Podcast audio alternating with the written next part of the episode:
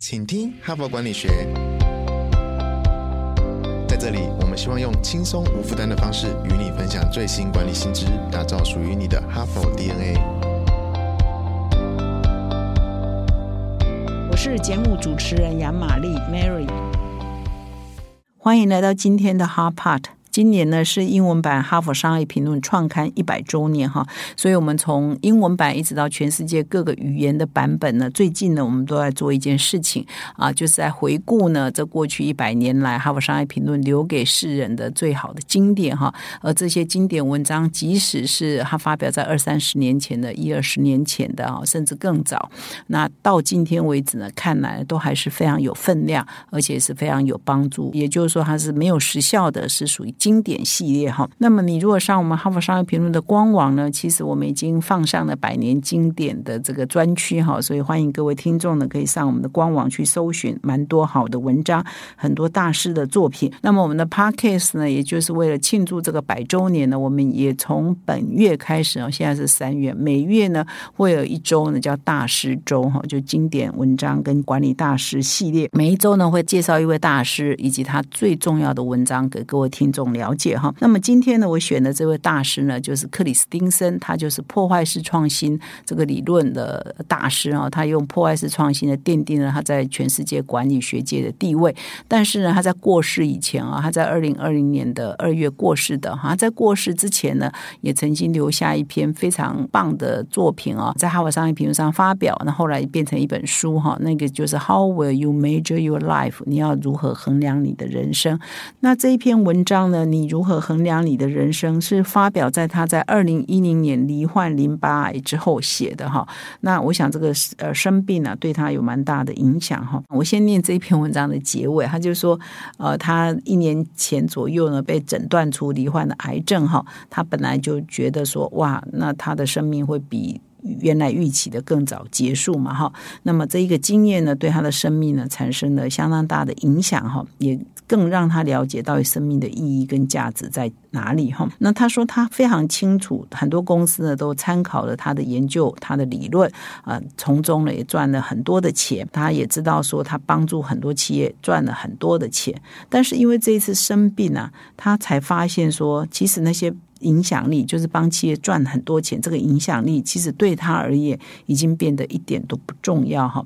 那更有趣的是说，他因为呃，昨天的节目我有提到，他是一个虔诚的摩门教徒，他曾经到韩国传教两年了，全职的传教士哈。所以呢，他对这个宗教信仰是蛮虔诚的哈。所以呢，他认为说，将来上帝衡量他这一生的标准，其实也不是用他帮别人赚了多少钱啊来衡量他，而是说他到底影响了多。多少人的人生哈？那他文章的结尾是说，他认为每个人的情况都是应该是这样，就是说，你不要烦恼你能够建立多么卓越的个人的成就，而是应该要关心你让多少人变成更好的人哈。所以他最后的建议是说，想看看你的人生到底是要用什么来衡量，然后每天哈坚持你设下的标准，来确保你最后成为一个成功的人生，一个正直的人生哈。那么克里斯汀。真的在文章中也提到说，他其实是一九七九年哈从哈佛大学商学院呃毕业的哈。那他写这篇文章呢，差不多是三十多年以后嘛哈。所以他说，这三十多年来呢，我一直在持续的观察我的同班同学的他们的人生的际遇到底是怎么样。毕业以后了哈，照理说你念的哈佛商学院 MBA。应该是人生飞黄腾达、人生胜利组嘛，哈！但是他的观察不是啊。他们参加同学会的时候，他就越来越遇到很多同学不快乐，哈。比如说有人离婚啦，啊，有人结婚了跟孩子关系很疏远啦，哈。而且还有人坐牢呢。比如说他这个，如果你对西方的那个企业丑闻 有有了解的话，二零零一年发生恩隆案的呃企业丑闻，哈，那那个恩隆案当时的执行长呃叫 Jeff 史金林呢，事实上也是这个。克里斯汀森的大学哈佛商学院的同班同学哈，所以他在念书的时候，他也都觉得是好人呐。可是为什么他犯那么大的错误呢？做假账哦，造成一很大的金融风暴哈？为什么他的同学会发生这个事呢？还有他那个时候是领了一个罗氏奖学金啊到美国呃到英国牛津大学去念书哈。那那一班的同学里头呢，也有两个人后来在坐牢哈，所以他就说：为什么？为什么我们这些应该都是属于在读书阶段都是非常优秀的学生啊？而且我们在读书阶段，每个人看起来都是好人啊，没有人蓄意说我毕业之后要去做奸犯科嘛，没有嘛？可是为什么有的人会有牢狱之灾，后来变成不正直的人，后来变成会有这个诈欺哈，会有贪污舞弊这些事情呢？那克里斯汀森认为了哈，他在这篇文章指出，他认为其实就是很多小孩子哈，这些学生。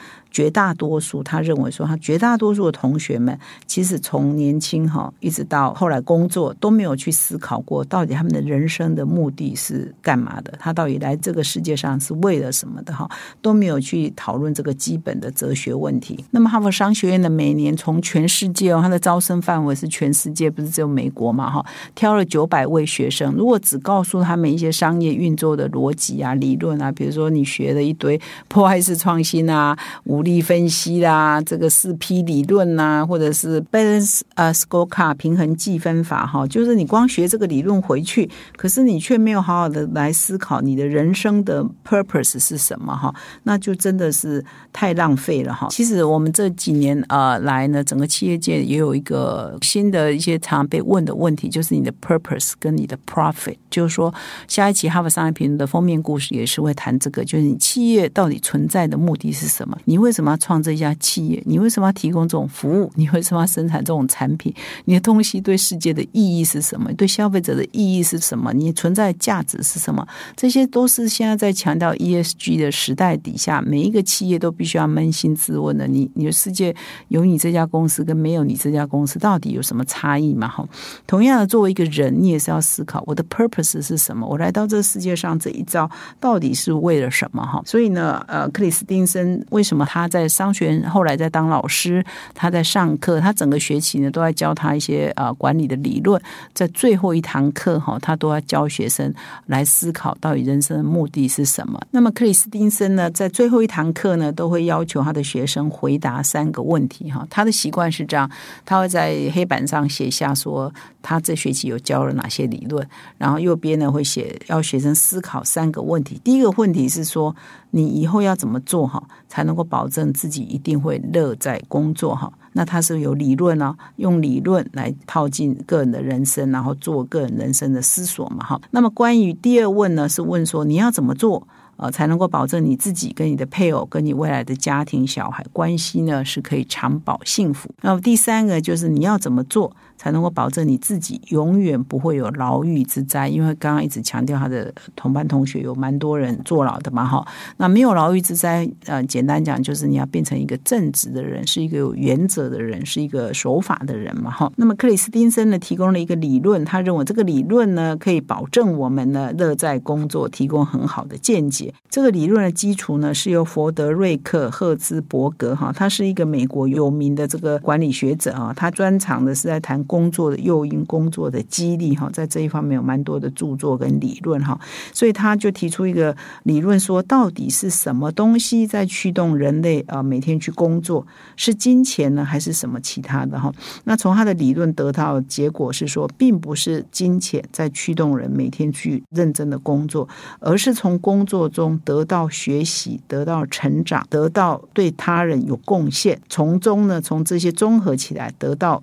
他的成就感是这个来驱动人工作的哈。我昨天有特别提到说，其实这个克里斯汀森的人生经历也是蛮特别。他在真正成为教授以前，他也曾经创过业，当过公司的董事长哈。所以他说，他以前呢还在当创业家的时候，在经营一家公司的时候，他心中常呢呃有过这样的画面，就是说有一个员工，有一个经理人呢，早上呢充满自信的啊离开家，开车呢来上班。可是呢，上班的过程呢充满了很多的挫折，很多的失败。啊，他觉得他也不受尊重，所以他回家的时候呢，其实心情就是很不好。所以他回到家之后呢，他就可能把气呢出在他孩子的身上，出在他先生的身上。所以呢，回家就是一个缺乏自信的一个人哈。所以他觉得这样是很不好的。那如果说他可以创造一个工作呢，是呃每一个人来上班之后呢，都从工作上学到很多，呃非常有自信呢，而且呢也感觉自己受到尊重，而且他在这个工作上呢扮演了非非常举足轻重的角色呢，是他是受到肯定的。那么这样，他作为一个妈妈或者是一个爸爸，他回到家之后，他就会把他的正面影响呢传达给他的家庭，那他家庭呢就会变成比较幸福、比较快乐嘛，哈。所以说，作为一个老板，他的结论是我如果管理做得好，我真的就是一个非常高贵的行业。因为它可以让创造这么多人可以学习成长，而且正面而且快乐的人嘛，他就对这个社会有很大的贡献嘛，哈，所以他就认为说，由他个人的经验哦，就是说，到底我们怎么乐在工作，并不是说很多人汲汲营营的，就是说啊，我在企业界工作就是创造业绩，就是买东西，就是卖东西，就是投资，就是赚钱，并不是这些东西让人很快乐，而是你从工作中得到成就感。所以他希望他的学生呢，在离开他的课堂前都能够了解这些事情，就说让人们充实的成长是可以带来最深刻的回报。而不只是赚钱，而不只是买卖哈这么简单的而已哈。至于第二个问题，就是说你应该怎么做才能够保证自己跟家人的关系是恒久幸福的全员呢？那么在课堂上呢，克里斯汀森就分享了一一个管理的工具哈，叫做 Towards Our Cooperation，叫合作的工具哈。他说用这个工具呢，用这个理论呢，那你可以来经营你的家庭的文化啊，呃塑造你家庭的关系哈，更好的关系。那这个理论当然本来是要用在企业界的嘛，哈，就是用来衡量有两个构面。第一个构面是说，员工对于啊，他参与公司的运作之后呢，希望得到什么回报。啊，对这件事情共识度如何？那么另外一个构面呢，就是说员工对公司应该采取什么行动才能够得到希望的结果呢？那共识程程度又是如何？那么员工呢，等于是对这两个面向啊，如果呢都没有共识的话呢，那么公司就只好使用权威了哈，就是我用强迫的，我用处罚的，我用威胁的，以确保员工能够合作嘛哈。那么很多公司一开始呢，都是属于这种必须要靠权威的公。工具，因为他们没有共识嘛，对希望得到什么回报没有共识，对希望啊公司采取什么行动也没有什么共识，那只好用有 top down 有权威者用主管来决定嘛哈。那么等到你有了共识之后呢，才可以有一个全员那员工合作嘛，大家达成共识，大家就自动自发去做嘛哈。那么事实上这一套 tools of cooperation 合作的工具呢，事实上也蛮适合用在家庭里头，父母跟小孩的关系。那么一开始呢，因为呃小孩小嘛哈，所以父母呢非常容易使用威权的工具哈。我叫你穿这件衣服，你就穿这件衣服；叫你穿这个鞋子，你就穿这个鞋子啊。可是他到了青少年之后，他有自己的审美观啊，他自己的朋友啊，你本来他都跟着你出门啊，像个小跟屁虫。那现在他也不跟你出门了哈。所以很多的父母呢，就非常怀念他那个小孩子还小的时候，他可以有那个威权工具可以使用哈。那所以等到小孩子大了之后呢，这个工具就不适用了嘛，哈，所以就要小孩子的合作了，就要合作的工具哈。那么如果说你的那个权威工具等小孩子大的时候不管用的时候呢，事实上很多父母就开始反省了。哎呀，应该在小孩子还小的时候啊，就在家里建立一种文化，让这个父母啊跟子女之间可以充分的沟通，可以互相的尊重哈。那么家庭呢文化呢，就像公司一样哈，可以建立哈，慢慢的形成哈。所以呢，你建立家庭的文化，是不是跟建立企业？的文化一样，也是需要一段时间的哈，不是立刻的哈。所以呢，你如果是希望说你跟孩子的沟通是良好的哈，彼此是尊重的，也希望小孩子是有自信的哈。所以你应该从小就设计一种沟通跟互动的习性，然后让你的孩子得到尊重。等到他长大之后，其实你也用不了威权了嘛，因为威权用不久了嘛。你们已经有一个合作的文化哈，然后确保你的家庭的幸福哈。这是第二点哈，如何思考你的家庭的关。关系。那么第三点呢，要谈到就是说，如何当一个正直的人哈，如何不要后来呢，呃，有牢狱之灾，这是他第三点希望学生思考的哈。那他在这里呢，特别提到说，其实很多人哈会不小心犯错哈，可能都会有。大家都不是一开始就想要去犯错嘛？我相信，呃，像尤其是他的呃同学们都是那么优秀的，牛津呐，这个哈佛啊，他的校友哈，都是很优秀的嘛。大家在读书的时候也都是忠厚老师嘛。为什么后来工作就就这样了？其实就是说，以以他的观察，就是说，其实常常很多人就会有那种，哎，没关系，我就做一次就好了。我我就这做这一次不要紧哈，就虽然是坏事哈，但是只做这一次的边际成本总是非常低嘛，所以我们就会想说没关系，我就做这么一次，再也不做了哈。但是你知道吗？你做第一次，你可能就会第二次，你就会有第三次哈。所以呢，很多人就会不知不觉，好像温水煮青蛙，就慢慢走差了哈。那他这边呢，也就举了一个他自己的例子啊，就是说他也曾经有过这个只做这一次的诱惑哈，但他这个这一次不是坏事啊，不是去作奸犯科这种坏事。而是他分享说他在牛津大学，因为他两百零三公分高哈，所以他以前是大学篮球队的队员哈，所以他到牛津大学的时候，他也加入了篮球队哈。那常常要拼命的练球嘛，要比赛嘛哈。但是因为呃，我刚刚我昨天跟今天节目都有稍微呃提到说，他其实是一个虔诚的教徒，他是摩门教徒，还曾经两年去韩国传教嘛哈。所以他曾经对上帝呢承诺，就说他绝对不在礼拜天打球。好，所以呢他。但是呢，他参加这个牛津大学篮球队的时候呢，他们要比赛就必须要礼拜天打球。好，但是他跟他的队员说：“我不可能啊！”跟教练说：“ 我已经从十六岁开始礼拜天不打球。”哈，那可是他是队上的先发中锋啊，所以每一个队友，每一个人就跟他说：“你神经啊！你才打这一次有什么关系？你为什么你非上场不可啊？你不能破例一次嘛？”哈，所以。这件事情让他非常挣扎，就说啊，对呀，我就打一次啊，上帝应该会原谅我啊，等等。那到底我要打还是不打呢？所以呢，他就非常虔诚的祷告哈，希望上帝告诉他应该怎么做哈。那他个人呢是有强烈的感觉，就是他不应该许呃打破他曾经许下的诺言哈。所以到最后呢，冠军赛的时候他没有上场哦。所以要抗拒这种在情有可原的状况下只做这一次。没有关系，这样子的诱惑其实很多人都会面对的哈。不同的情况、不同的事情都会面对，而当你面对这个可能是属于比较坏的事情的，属于比较擦红线、擦边球的事情的，你有可能呢做了一次之后，就会做第二次，就会第三次，然后你就会人生就走歪了嘛哈。所以他说这一次的事情就是周日不打球，连冠军赛都不打了，就是让他学到一个课，就是他每一次呢，他都必须要坚守原则哈，就是每一。一次都坚守原则，比九十八 percent 坚守原则要来的容易啊！哈，所谓九十八 percent 坚坚守原则，就是你你偶尔破例一次哈，所以你偶尔破例一次。反而比较难，你永远坚守原则反而更容易哈，所以这是他的建议啊。最后呢，他提到说他哇，还有这一种课，就是在哈佛商学院的邀请他开了一门课叫谦卑哈，就是怎么谦卑哈，就是说他提醒他的学生都要谦卑，因为呢他们都是念哈佛的，如果你只跟这个比你聪明的人学习，那全世界没有多少人可以让你学习嘛哈，所以呢一定要保持一个谦虚的心，如果你保持一个谦卑的心呢，那你就可以跟每个人学。学习嘛，那你的学习也就不会有止境嘛，哈。所以呢，他除了要求学生回答三个问题之外呢，最后也要求学生必须谦卑哈。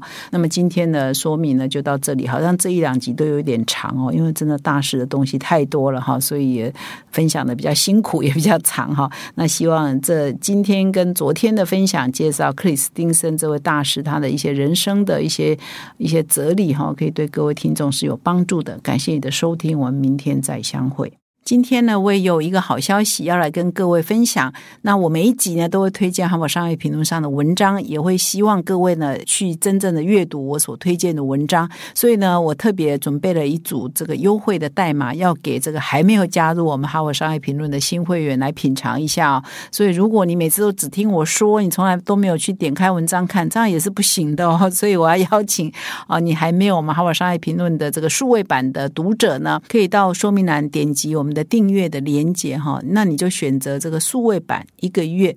那么在结账的页面要输入我们的优惠代码，叫 March 嘛，三月嘛哈，所以 M A R。五十哈就可以享有这个第一个月，也就是首月十元的优惠价格。那么畅读我们数位版所有的内容。那么这个优惠呢，限时到三月三十一日为止哦，不要再错过这次的优惠的机会。现在就到说明栏点击连结，立即成为我们哈佛商业评论的订户。谢谢大家。